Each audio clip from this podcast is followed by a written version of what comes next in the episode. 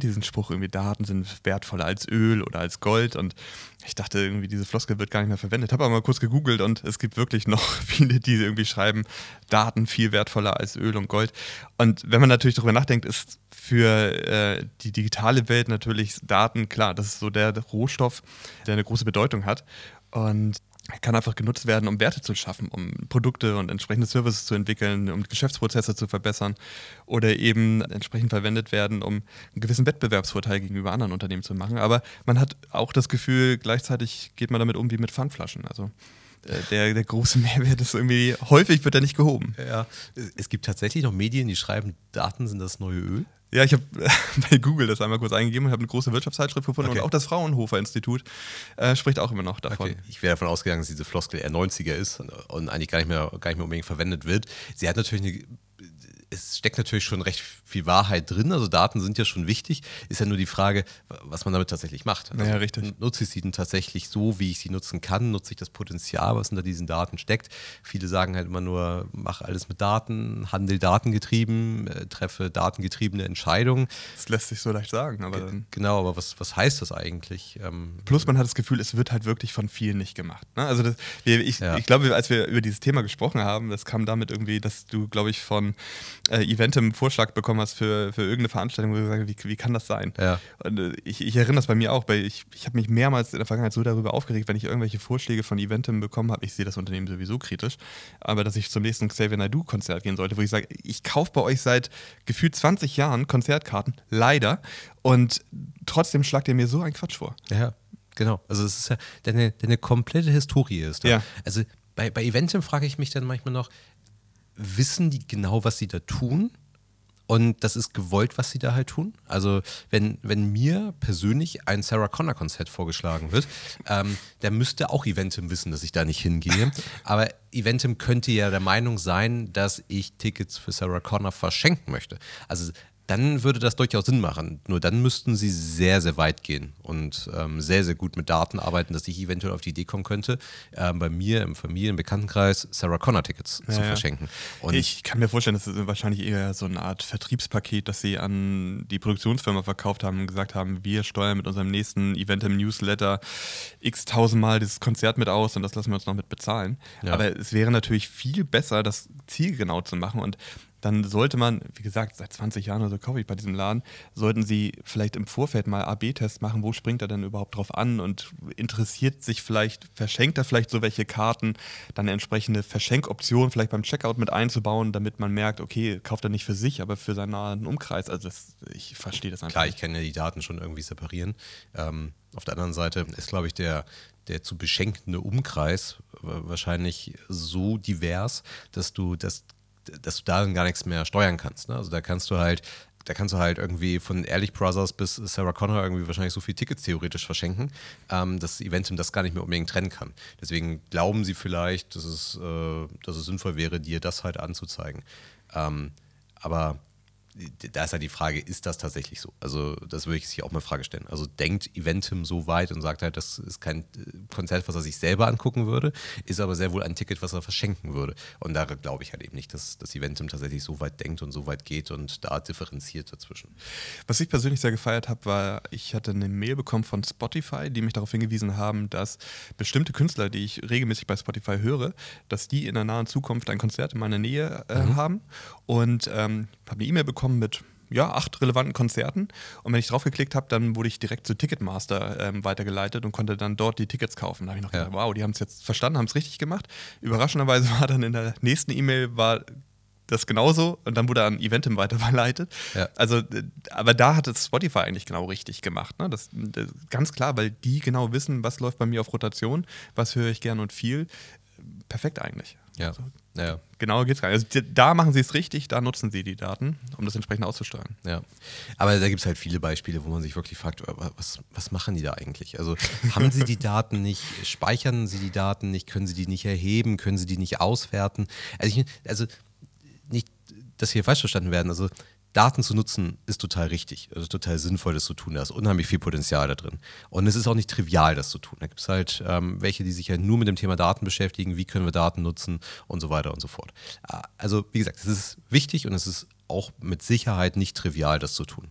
Aber manchmal sind ja so welche, so welche einfachen Sachen, wo man sich wirklich fragt, also was, was macht ihr mit euren Daten? Was macht ihr mit eurer Software? Du nutzt die FreeNow-App mit dem deutschen Konto, was überwiegend in Deutschland genutzt wird, einmal in Barcelona und auf einmal ist die ganze App, ist die gesamte E-Mail-Kommunikation auf Spanisch und ich krieg's auch nicht zurückgestellt. Also es, es ist, da, da, da, fragt man sich wirklich, was, was macht ihr da? Also das ist, nur weil ich eine Fahrt in Barcelona hatte, ist es meine komplette App auf Spanisch. Ich kriege Push-Nachrichten auf Spanisch, ich kriege E-Mails auf Spanisch und der Kundenservice zuckt mir den Schultern und weiß ja, wir wissen auch nicht mehr, was er da tun soll.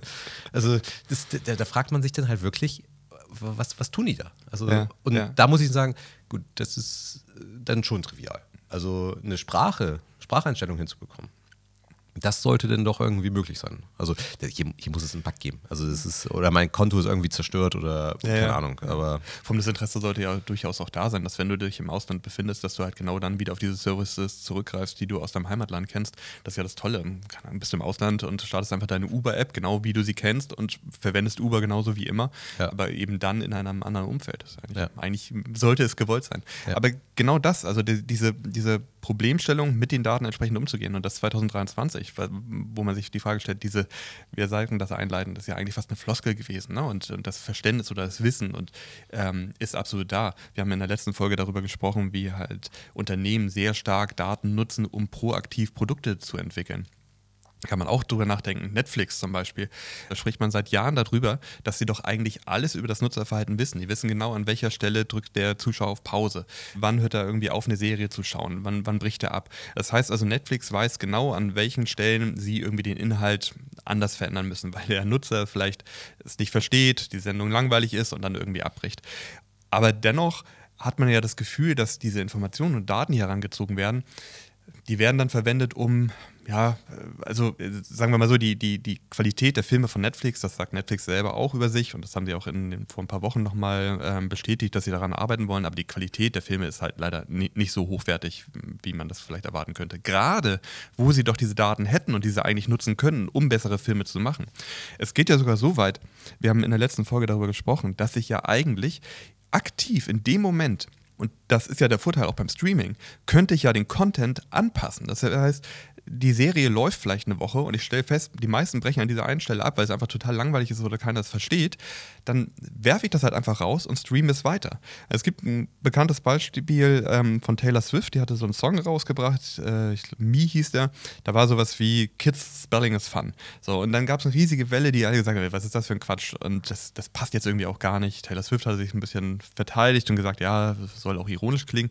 Und dann haben sie es einfach rausgenommen aus dem Song und bei Apple Music und bei Spotify gibt es das nicht mehr. Also wenn ich jetzt den Song mir anhöre, ist es nicht mehr da. Mhm. Und Netflix oder alle Anbieter von, von digitalen Produkten haben ja die Möglichkeit, anhand dieser Daten, die sie erheben, genau darauf ähm, Einfluss zu nehmen und dann einfach den Content zu verändern, ja. wegzuschneiden, besser zu machen. Ja, ja. Also da entstehen natürlich auch ganz neue Möglichkeiten noch. Ne? Also ich meine, wir, die Daten werden ja heute schon nicht so richtig genutzt, wie man sich das halt vorstellt.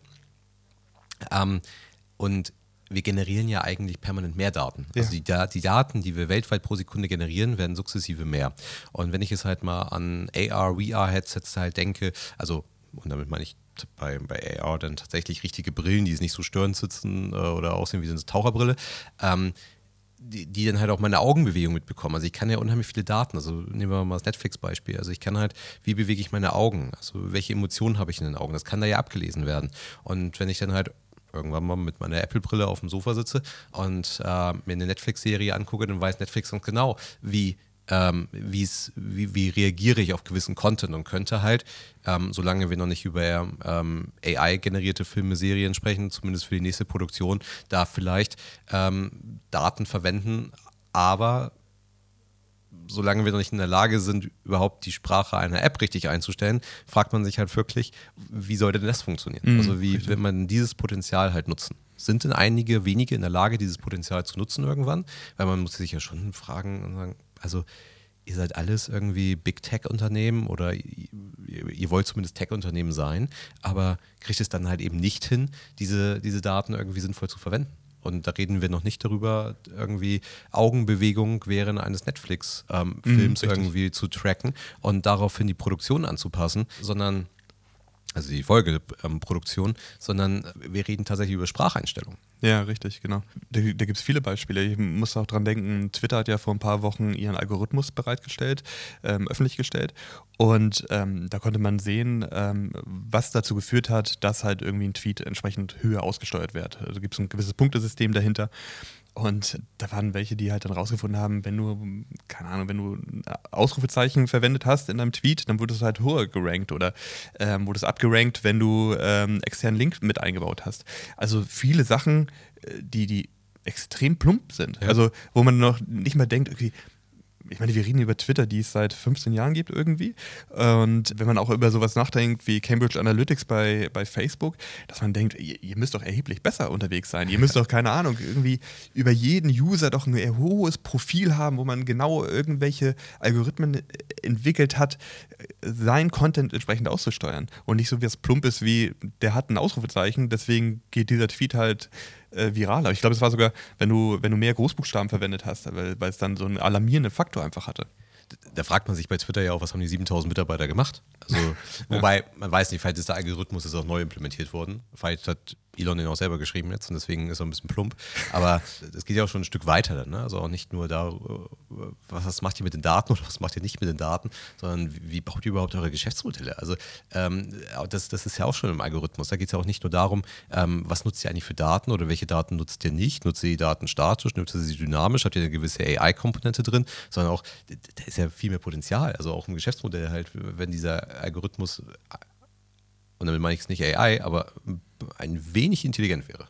Ja, richtig, richtig.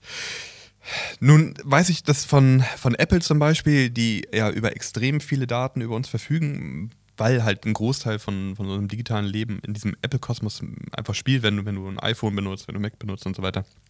Das ist ja fast so wie Google eigentlich, so Topper Funnel, wo ganz viel zusammenläuft.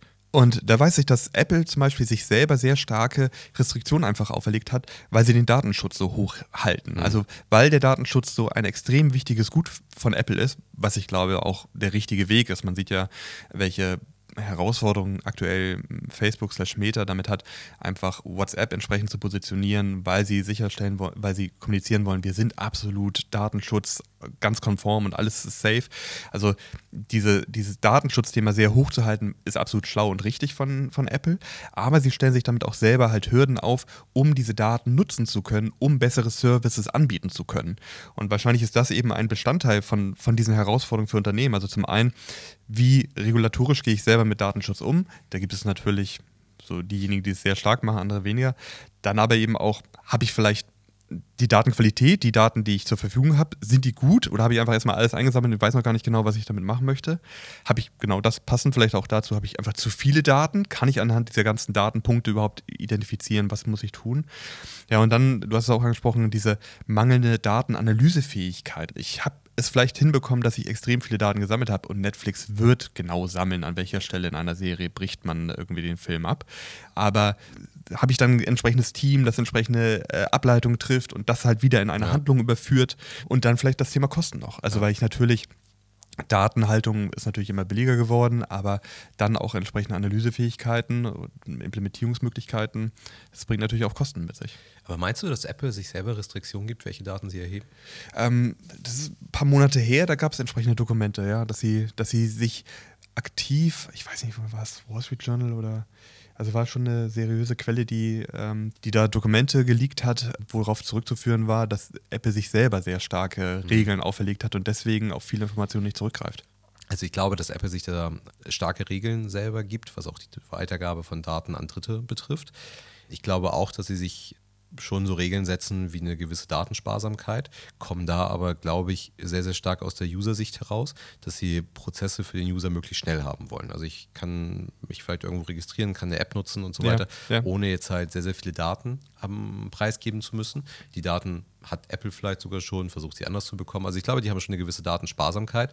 Letztendlich kann ich aber, das ist dann häufig freiwillig natürlich, aber kann ich natürlich bei Apple Daten speichern, die deutlich weitergehen als bei anderen Services. Mhm. Also alleine ähm, die Heals-App, die ja. unfassbar viele Daten von mir kennt, ähm, die, wo ich ja auch durchaus über Drittanbieter auch Daten reinspeichern kann. Also ich glaube, da unterliegt Apple auch einer gewissen Sammelwut an, an Daten, ähm, was sie da ganz gerne drin haben wollen würden. Deswegen frage ich mich, ob es wirklich eine Regel ist, Sie sagen, okay, wir versuchen mit so wenig Daten wie möglich irgendwie zu arbeiten oder eher aus der Benutzersicht herauskommen, es möglichst einfach, möglichst convenient zu machen. Aber sie wollen ganz gerne, glaube ich, schon so viel Daten wie möglich haben. Und wahrscheinlich ist Apple auch eines der Unternehmen, die am besten mit diesen ähm, Daten umgehen können. Einmal im Sinne von vertraulich auch mit diesen Daten ja. umgehen und dann auch am meisten aus diesen Daten irgendwie rausholen. Und dann muss ich ja sagen, dann ist ja die Nutzung von Daten ja schon so gewisse Kosten-Nutzen abwägen für mich immer. Also gebe ich meine Daten preis bekomme ich dafür Nutzen, dann bin ich eher dafür bereit, als es einfach nur so zu tun. Das ist ja grundsätzlich bei diesem ganzen Thema Daten. Ne? Also vielleicht, wenn wir dann zum, zum Anfang wieder zurückgehen, natürlich hat, haben Daten einen entsprechenden Wert und Facebook hat nicht WhatsApp umsonst für 22 Milliarden gekauft. Also da ähm, diese Daten, deine eigenen Daten haben einen gewissen Wert und es gibt ja auch die Stimmen, die sagen, dein, dein iPhone ist zwar teurer, aber du zahlst halt den, den Aufpreis bei Samsung mit deinen Daten nachher am ja. Ende.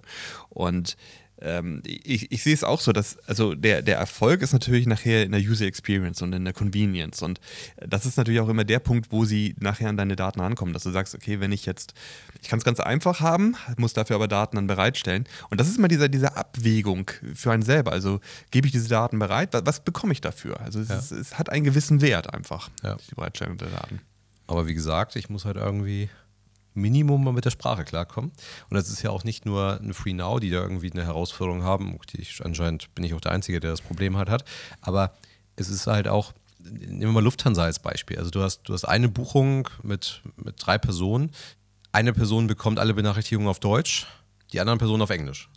Dann schicken sie dir eine E-Mail über Nacht, dass der Sitzplatz geändert wurde, es wurde aber kein Sitzplatz geändert. Also das sind so die, die, die einfachsten Sachen, wo man sich wirklich fragt, was macht ihr da, warum kriegt ihr das nicht hin, damit irgendwie zu arbeiten? Also ich, das kann jetzt halt auch hier Lufthansa-IT sein, aber das, das müsst ihr doch hinkriegen. Also ja. wir reden hierüber irgendwie, kann Netflix erheben, wann ein Film abgebrochen wird? Werden sie zukünftig in der Lage sein, meine Augenbewegungen zu tracken?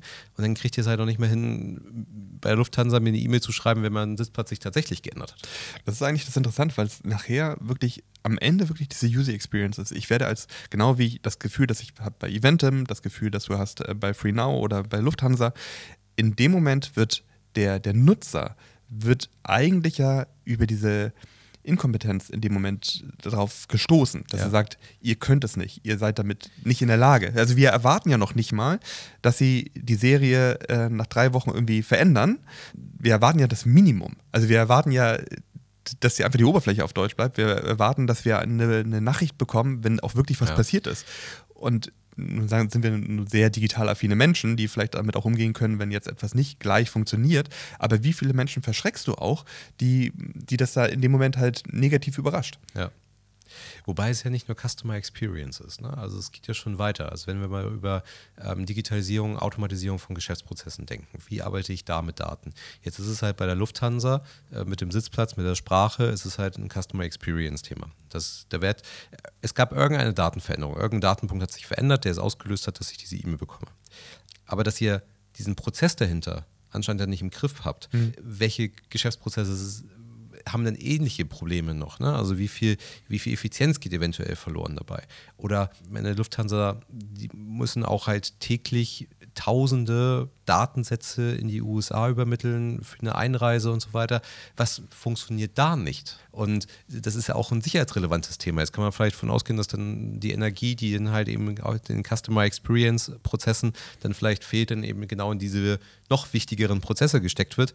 Aber ich habe da so meine leisen Zweifel, dass da äh, diese Energie dann halt eben landet, sondern dass es dann da vielleicht auch zu ähnlichen Problemen halt dann, dann führt. Ne? Oder Denken wir mal an die ganzen Paketsender, die dann halt zig E-Mails am Tag verschicken, ihr Paket kommt bald, ihr, Paket wurde, konnte heute doch nicht zugestellt werden, wurde nicht ins Zustellfahrzeug geladen oder dann kriegst du halt äh, von einem dieser Cap-Dienstleister, kriegst du um 8.30 Uhr ähm, eine E-Mail, dass dein Paket zugestellt wurde und vor die Haustür gelegt wurde.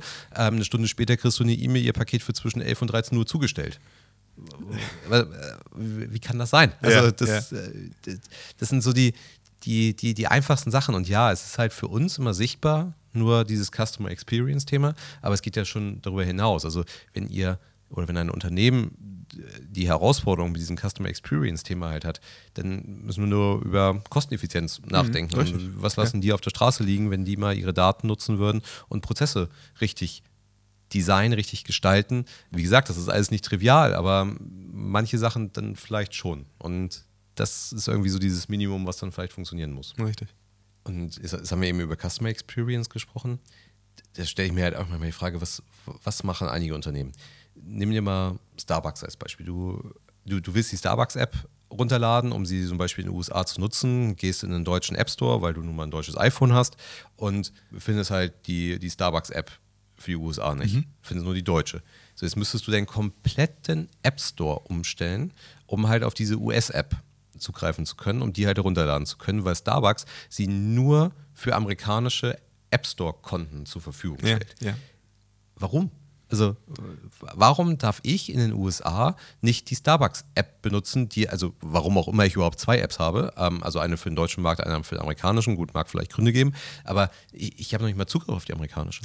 Gerade das könnte natürlich der Umgang mit den Daten sein, dass man in Deutschland andere oder weniger, also in Europa andere Daten erheben darf als in Amerika. Ja, klar. Aber es ist, wenn wir dann über Customer Experience reden, und ich meine, das sind halt global agierende Unternehmen und man möchte ja auch als Starbucks, dass dann eben die, die, die auch wenn ich mich im Ausland aufhalte, dann halt eben Klar. auch die entsprechenden ja. Apps dort benutzt werden.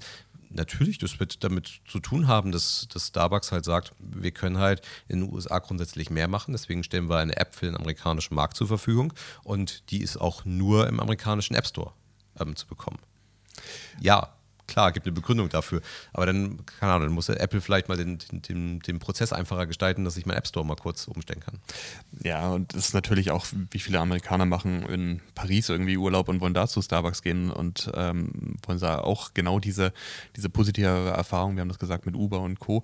Also ich, ist doch eigentlich genial. Ich, ich greife weiterhin auf meine mir geliebten Services und Dienstleistungen zu, auch im Ausland. Also müsste ich das ja eigentlich nochmal befähigen. Und das kann natürlich sein, dass es anhand der Unternehmensstruktur, dass man gesagt hat, okay, wir haben hier irgendwie Headquarter Amerika, wir machen hier eine eigene App, eine Lösung mit, du hast ja auch in Amerika mit Starbucks mehr Möglichkeiten mit dem Vorbestellen und mit, also die, die deutsche App für Starbucks ist ja recht überschaubar. Ich kann ja. ein paar Sternchen sammeln und äh, mein ja. Guthaben verwalten, aber oder den nächsten Starbucks finden.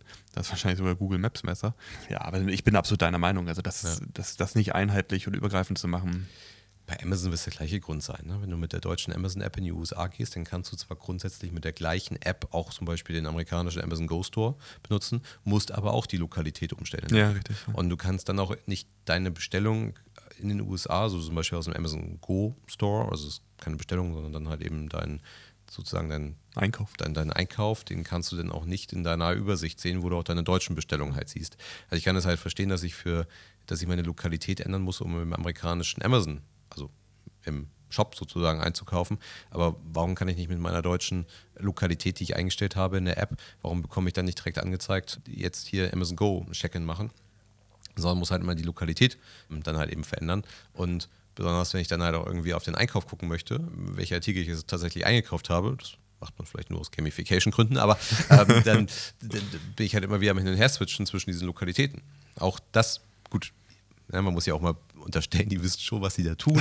Aber äh, das ist, ist, alles holprig. Ne? Ja, ist, richtig. Es genau. ist, wirkt nicht so richtig rund, nicht so richtig flüssig. Ja, und das ist halt wirklich für Nutzer, die, die, die vielleicht das hin und wieder benutzen oder so, ist natürlich dann auch äh, gibt auch ein Gefühl von Unsicherheit und ach, was wollen die jetzt? Also ich kann mir richtig vorstellen, du, du bist vielleicht digital nicht sehr affin, du reist hin und wieder mal und dann kriegst du mitten in der Nacht um 3 Uhr von Lufthansa eine Mail, irgendwie dein Sitzplatz hat sich geändert.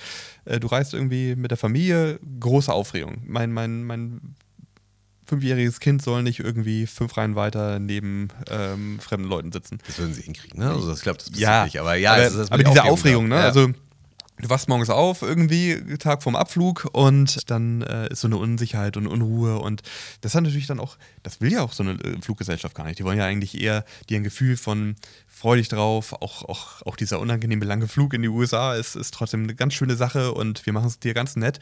Da willst du doch eigentlich, dass die Leute äh, du hast es schon nicht in der Hand, irgendwie den, den nächsten Streik irgendwie abzuwehren oder äh, irgendwelche Flugausfälle vielleicht. Ja. Dann mach doch wenigstens das ordentlich. Ja. Dann macht doch wenigstens das gut. Ja. Was bei der Lufthansa funktioniert, apropos Streik, wenn wenn ein Flug gestrichen wird, ähm, also nicht nur wegen Streik, sondern wenn ein Flug gestrichen wird, kannst du natürlich relativ einfach ein deutsches Bahnticket wandeln. Ne? Das haben sie mal hinbekommen. Aber das will ich ja nicht. Aber ja, also, also klar, man, man kann es halt für den Kunden sehr, sehr, sehr, sehr angenehm gestalten. Ne? Aber es ist halt, ich glaube, es sind so zwei Sachen. Das eine ist dieses ganze Thema Convenience, Customer Experience, das mhm. angenehm gestalten. Aber das ist ja das, was wir was wir sehen. Ja. Und ich glaube halt, unter der Modehaube gibt es dann halt noch ganz viele äh, andere Prozesse. Und was mich dann halt eben zweifeln lässt, dass diese Prozesse dann eben gut gestaltet sind, gut designt sind, Daten gut genutzt werden. Und was wir ja sagen müssen ist, wir reden hier über große Unternehmen. Wir reden hier über einen Starbucks, wir reden über einen Amazon, wir reden über eine Lufthansa, wir reden auch über ein Eventim. Ähm, das sind alles große Unternehmen. Und wir reden hier teilweise über Big Tech-Unternehmen. Und wenn die das nicht hinbekommen, frage ich mich dann manchmal, wie sieht es denn im deutschen Mittelstand eigentlich aus? Also ja, dann werden vielleicht Daten schon mal irgendwo digital erhoben, aber ich glaube, die Welt wird dann da noch viel, viel schlimmer aussehen. Ja, dabei steckt da eben so viel Potenzial drin und äh, man kann halt damit, äh, man kann es fast sagen, ja, man kann damit ja große Werte schöpfen und man, wenn man das richtig einsetzt, dann ist es halt wie Gold. Und weil man halt, wenn ich einer derjenigen bin, der auch gerade im Vergleich zu meinem Wettbewerb das richtig gut mache, dann kann ich damit ja eben auch ähm, punkten und kann damit ähm, einfach Wettbewerbsvorteile nutzen. Und das geht auch heute eben noch. Es muss nur gemacht werden. Ja.